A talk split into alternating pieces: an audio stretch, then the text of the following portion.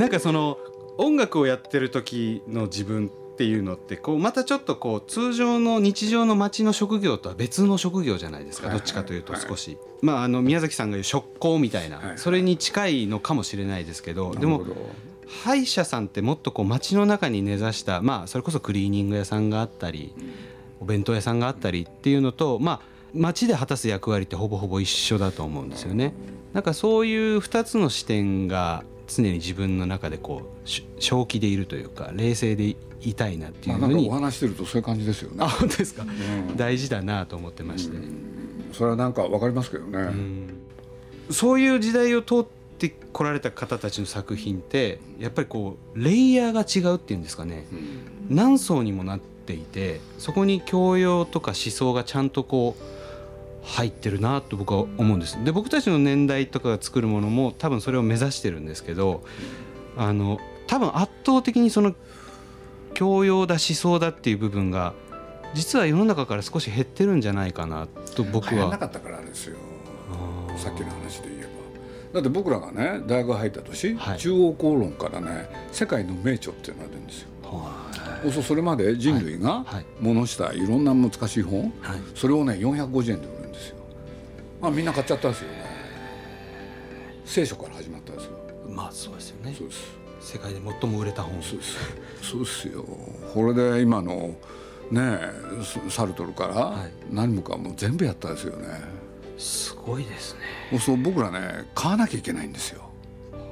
みんな読んでるから。みんな読んでるからそう漫画読むみたいにしてその教養をね読んでたっていうのかな。極論なすると。じゃあみんなが今こう TikTok とか Instagram 見るかのようにそうそうそうそうサルトルを読み。僕どっかで同じだと思うんですよ。東京 FM をキーステーションに全国38局ネットでお送りしている鈴木敏夫のジブリ汗まみれ。今週も先週に引き続きグリーンのヒデさんをお迎えしてお送りします。今回はヒデさんがジブリ作品の大ファンでこの番組をよく聞いているというところから共通の友人漫画家の小田栄一郎さんを通じて対談が実現しました。先週は普段なかなか聞けないヒデさんの歯科医師としての一面にも触れて鈴木さんの歯の話題から始まりました。今週はこんなお話から。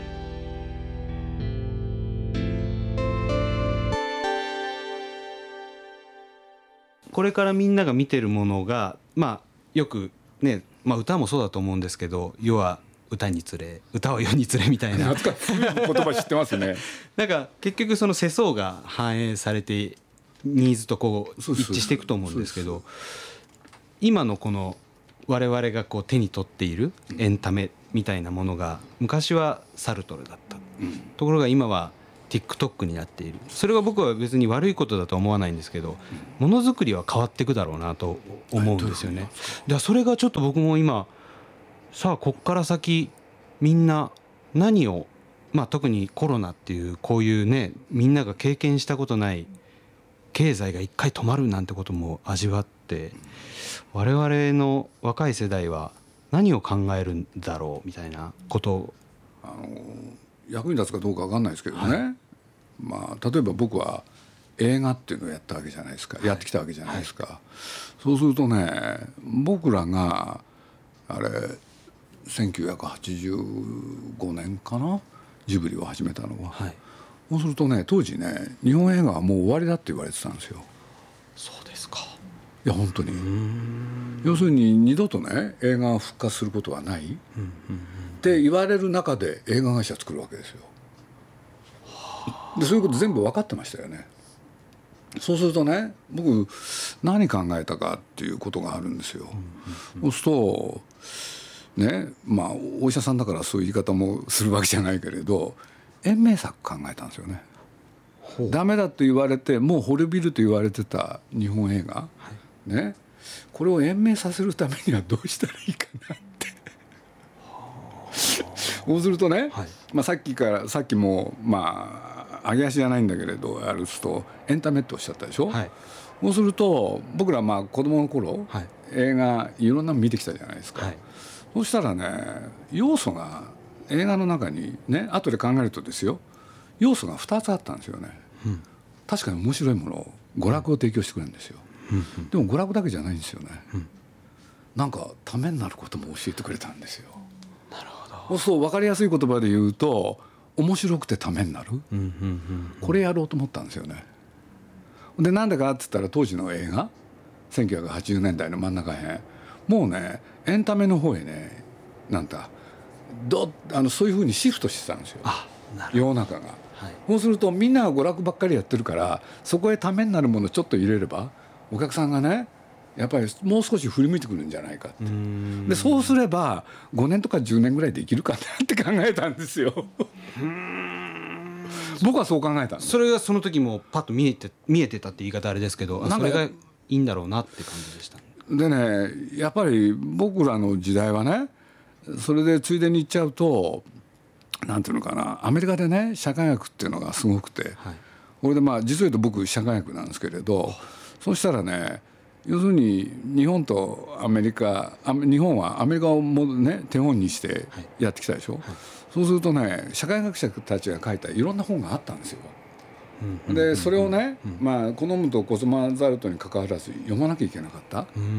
そうするとね、はい、一つはね幻影の時代っていうのがあったんですね、イメージの時代って言って、はい、これでみすゞから出てたんですけどね。そしたらこれはあのニクソンと今のケネディの,、その大統領選、はい、それがいかにね、はい、あの本当に考えてること本当のあの方針方針よりねイメージでみんな選挙に行くようになったっていう最初だってことは書いてあるんですよ。分厚い本なんだけれどそういうことは書いてあるんですよ。で疑似イベントっつってね。そうするとね世の中の仕組みっていうのが実に面白く書いてあって。でそれ読んでるとねあやがて日本もこうなるかなっていうのが見えてくるんですよそれからね E.H. フロムっていう人がいて自由からの逃走あ聞いたことあります、うん、エスケープ・フラム・フリーダムっていうんですけれどでこれもね要するに自由を追求していくと最後どうなるって言ったらそれも嫌になるよってことが書いてあるんですよ。はあ。そう。モデルケースが海外にそうそうアメリカにあったんですよ。それからもう一つはねなんだっけなあれあのリースマンっていう人がね、はい、要するに人が人々がねいっぱい集まってるけれど、はい、一人一人はみんな孤独だっつって。うん、これでねまあ気になるじゃないですか。はい、でいろんなもの読んでいくとね。うんうん。なんか見えてきたんですよね。で何が見えてきたかって言ったらまあこれからは、はい、これ当時ですよ、はい、単にエンタメはダメだなってどっから思ったんですよね。うん、要するにでなんでねなんで娯楽があったかっつったら日々みんなね生産者だったでしょ。ものを作る人ばっかりだったでしょ。ね、そうするとそれがちょうど消費者に変わる。そうすると本来娯楽って生産者額に汗して働いた人がほっとするためのものだったわけでしょところが消費者っていうのは、はい、ね、消費者のためのエンタメをやったらこれはねドツボにはまると考えたんですよ。なるほど、うん、いろいろあるんですけれど。なんかそのブルジョワとプロん？プロレタリアがこう崩れた時代があったってことですね、はい、崩れたんですよ。これでねアメリカなんか見てたらね50年代までみんな真面目に働いてたのにね60年代入るとみんな働かなくなるでしょ、うん、これで今のねなんだライセンス商売とかね、楽してお金を儲けるとかくだらないことがねばっこし始めるでしょ、うそうそういうのからね離れなきゃいけないって。そういうのが直感的にあったんですよね。で大衆消費社会って何なのかなってまあ簡単に言うと ものすごい考えたんですよね。うん。まあたまさかそういう本に出会ったことも大きいですけどね。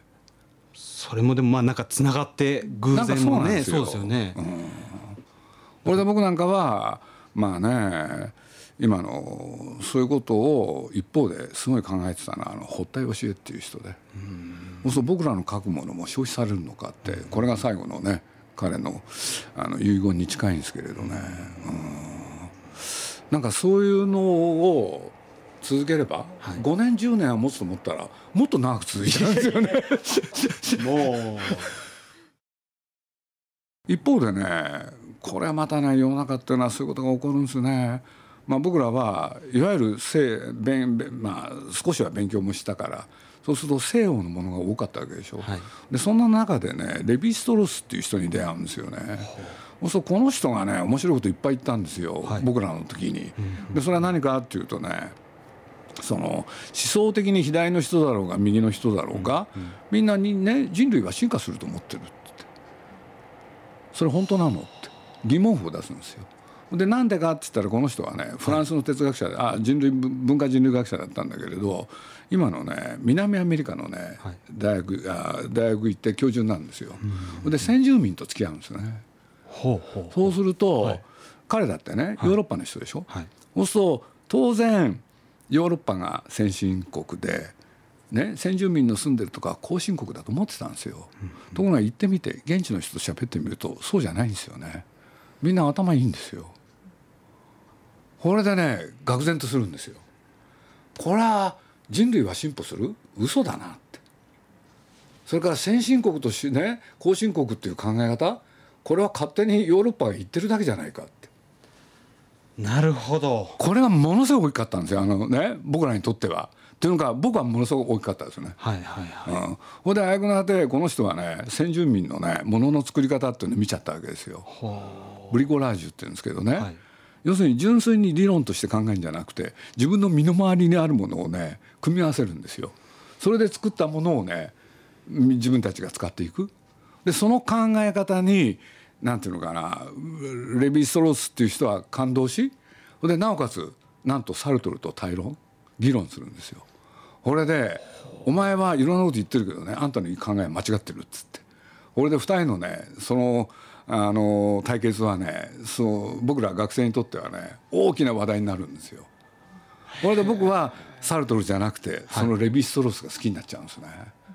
で一方僕がねジブリを始めた頃、はい、ねまあ、例えば高畑勲なんてのはとんでもないインテリだったんで、当然西洋の哲学その論理学いろんなことを勉強してたはずなのに文化人類学の方に興味持ってたんですよね。それで日本にもいますよって。はい、でそれがね宮本恒一っていう忘れられた日本人そうするとなんていうのかなまだ、はい、ね要するにあの近代化しない日本人をそこにいろいろ描いてそこにそこにこそ日本人の素晴らしさがあるっていう本なんですけれどそうすると僕なんかもね自分の考えてたこととか、ね、高畑宮崎の考えてたことがねどっかでドッキングするんですよ。なるほど。それでねそういうものをやろうって気になるんですよね。はあ。じゃあそれがたまさかね、はい、なんかうまくいったんですね。それもナウシカ後ですか？ナウシカの頃はもう考えてましたね。あ考えてましたか。だからまあ僕はね、まあ、宮崎駿っていう人は僕はもう本当面白い人だなと思ったのはねその自然にね、はい、自然を守る人がいい人で破壊する人は悪い人だっつってよくこんなこと考えるなと思ったんですけれどね。ね。でそれ何かっつったらねまあ僕もまあ仕事の関係でそういうものを見てそういうものっていうのは例えばハイジ、はい、ハイジもそうですよね。あれだってね、山の上と、まあ、田舎ですよね、はい、それと都会の話でしょ、うん、その対立じゃないですか。ほんでその中では何が取り上げられたかったらやっぱり自然でしょ、はい。うん、ほんでそういうのをねまあなんだ活劇の方の世界を置き置き置き換えると、うんやっぱり自然を守る人がいい人で。そうですよね、うん、要するに宮崎はやっぱりなんだそういうねあの感染懲悪が好きだったから。そこへねその概念を持ち込む。そしてナウシカっていう人を登場させるわけでしょ。面白いなこの男と思ったんですよね。へえまあじゃあもともとは完全懲悪は好きだったんですね。そう。だから僕はどっかで無理があるなと思ったんですけど。でもそれを力技で強引にやってのけたから。いやでもねその今までの自分の得意技をこう封印したりとかね自分の好きなものをこう逆の視点から見てみるとかってやってものづくりをされていくわけですもんね。彼はそれはゲド戦記が大きいですね。ゲド戦記ですか、うん、なるほど。やっぱりあれってやっぱりユング、はい。うん、あの人の影響がゲド戦記からユングを学んだ人ですよね。うん、だからやっぱりものの二面性？なるほど。そこへ目つけたですよね。光と影ですね。そうです。光と影ですよ、うん、なるほど。宮崎さんが何かのインタビューでおっしゃってたのが、まあ、入り口は広く、で入ったらいつの間にか階段を上ってるっていう作品作りっていうのをおっしゃっててまたそういうふうに言語化されると確かにって思ってしまうわけです。だからね彼もこういう言い方もしてましたよ。よくね、まあ、最初の頃ねジブリのなんかさキャッチフレーズ作ったらいいよねって本人が言うから何がいいんですかねって言ったら彼がまず最初に言ったのがまず面白いこと。ドシンプルです。ね何よりも何よりも面白いことまあまあそうですよねってね。で2つ目はっつったらね多少は言いたいことも言うって。あまあテーマってことですよね、で3つ目っつってやっぱり3つなきゃダメですよ皆さんっつったらね、はい。お金も儲けようって。いやいやいや そうですよね。やっぱりルパンもね僕大好きなんですけどカリオストロの城とかも。あれもうあれあの今もう1秒たりともすごくなないシーンがないというか。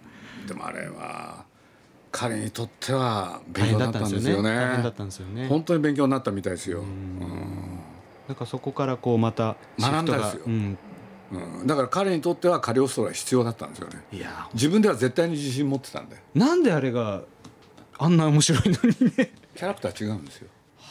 要するにテレビその他でやってきたうんあのルパンの映画第一弾で作ってきたキャラクターはね別の人がやったんですよ。だからね見た目が違うんですよねでおまけに宮崎駿はねジャケットの色まで変えたから。緑色ですそうそうそうそう。それまでね。それまで赤でしょ？赤でした。そしたらね、ファンがそっぽ向いたんですよ。これはルパンじゃないって言って。なるほど。だから彼は学んだですよね。宮宮崎って人は本当面白い人ですよ僕は、うん。まあよくね高畑勲と宮崎駿が出会ったもんだなと思って。ね。そうですよね。だから。その青春劇というか僕はもうそれすらももう なんか映画って見に行ったら1800円ぐらいしか払えないじゃないですか映画館で。だけどその例えばですけど「ポニョはこうして生まれた」なんてもう大好きでずっと見てるんですよ僕は。DVD 全5巻ぐらいありますけど。あれ12時間あるんです。よ僕はもうあれずーっと見てるんですけどあの苦悩も全て好きです。なんか僕らに勇気をくれます。罠にはめたんですよね。あそうですか。あの NHK の方がこうずっとまあ、そうなんですけれど、まあ、ポニョっていう作品はね、じゃあなんで生まれたかっていう時にどっかでね目的を決めて出かけるのは必ずしも宮崎って好きじゃないんですよ。だけど出かけると必ず何かをつかむ人なんですよ。だから例えばね「もののけ姫」に獅子神ってはい。出てくるじゃないですか、あれなんか奈良公園ですよ。社員旅行でねねみんなで行って、そしたら奈良公園があるでしょ？興福寺の手前に、これで僕と二人でね散歩してたらね鹿が寄ってきたんですよね、で鹿の声こうやって見てるからね「あ危危険ですよそれあんまり」って言ったらね。もののけで出てくるんですよ。これで僕が「皆さんこれ」って言ったら「奈良公園」って言うんですよええで なんだ転んでもただじゃ起きない？すごいですね。今日すごいお話を聞いてます。いやいやいや。いや僕はもうなんかもう昔の文献で。違います違います。鹿がこういうふうな神に置かれてそういうのではなくて。そういう人なんですよ。本当面白い人ですよあの人。本当にね転んでもただじゃ起きない。面白いですね。だって僕らがねなんだあのーカナダにね、はい。あのーあるなんだアニメーション作家がいてそしたらあの人はね木を植えた男っていう。高畑店にもありましたね。高橋さん木を植えた男が大好きで、そしたらね僕はその作品をね見てたわけですよ、部屋でね。そしたらね気が付いたら宮崎がいるんですよ。俺でこうやって見てるんですよね「あ宮さん」っつって「見ます」っつったら「いやいいから」っつってそしたらその中にねあの種をねこうやって一個一個ねつく机の上にね置くっていうどんぐりを置くっていうシーンがあるんですよ。えわかりました？トトロですか？違います。これは思わぬ作品なんです。えどれだろう？紅の豚なんですよ。えどこだ？フィオと喋ってる。はい。あ弾丸だ！そう。うわーマジかどんぐりがね僕ね「皆さんこれ」っつったら「うん」ってそうどんぐりがね弾丸になっちゃうわけでしょ？なるほど。あすごいっすよね。俺ね全編見ないんですよ。はいはい一瞬しか見ない。はいはいはいはい。あれすごいですよ。なんかちょっとわかる気がします。そうっすか。あの全部見ちゃうと全部受け取ることになるんですけど一瞬見ていいなって思ったところだけあとは自分の脳みそであとはどうでもいいんですよ。膨らましていく方があとはどうでもいいんですよ、ね。うん。僕なんかもうあのに2馬力ですか？あのアトリエとああそこをテクテク歩いてらっしゃるあのせあの映像だけでもすごい来ますけどね。おあのアルミのお弁当だけでも結構来るんですけど。あれね12時間ねであの「もののけ姫はこうして生まれた」っていうのがね、はい。6時間40分なんでね。ね。それの倍やろうよっつってね。ぜひ何か続きが見たいです、今また撮ってますよ。あ本当ですか？やった。だけど今回長いんでね、はい。ちょっと長くまあやろうって決めたんで、はい。毎日来なくなったんですけどねその荒川っていうのは。年取ったせいもあるんですけれど。また荒川さんなんですね。そうなんです。わあ嬉しい。あいつやってますよもうあの瀬戸内海で怒られて。でもカメラは外さない。でももう僕はこの取材はここで終わると思ったっていう。あの後の下りも大好きなんですけど。よく見てますいや大好きねなんですよ。あんな素晴らしいものを作られる方たちがあんな苦悩の中で自分と向き合って新しいものを探してやってらっしゃるのを僕たちはやっぱ見なきゃダメだなと思って、宮宮崎はね、はい。例えばお話を考えるじゃないですか、そしたらまあ絵コンテっていうのを書くわけですけれど頭から順番に書いてくるんですよね、でも高畑勲は途中描くんですよ。どこを描くかが。だから頭から順番にやんないんです。真ん中辺やったりね。そうかと思うとラストシーンやってたりね。そうかと思うと前半のね3分の1ぐらいのとこやったりだんあれですねいつ終わるかがなかなか難しいですね。頭の中で全部できてるんですよね。あできてるんですね。でできてて、はい。表現方法が見つかったらそこを書くんですよね。だからブレないんですよ。なるほど。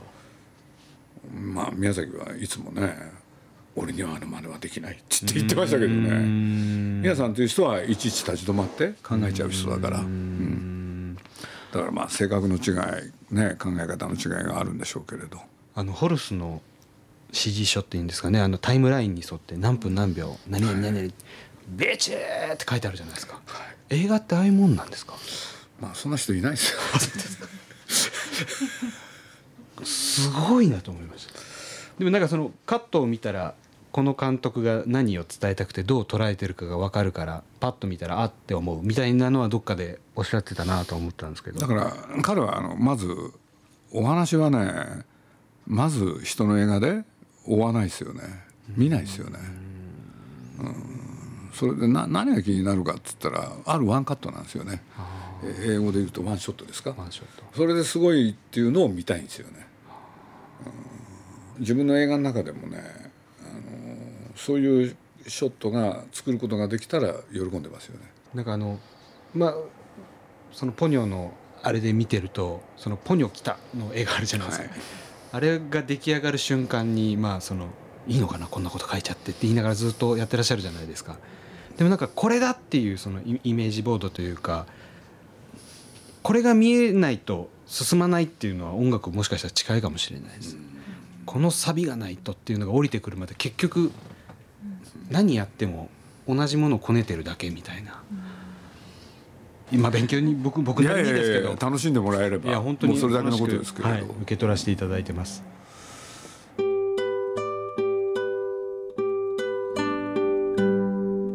2週にわたってお送りしてきましたグリーンのヒデさんと鈴木さんのお話いかがだったでしょうか？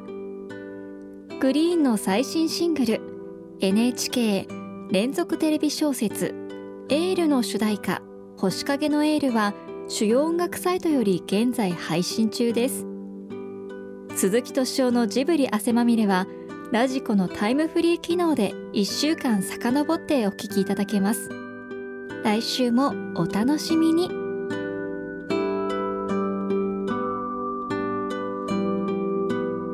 鈴木敏夫のジブリ汗まみれ。この番組はウォールト・ディズニー・ジャパンローソン。日清製粉グループ。au ブルボンの提供でお送りしました。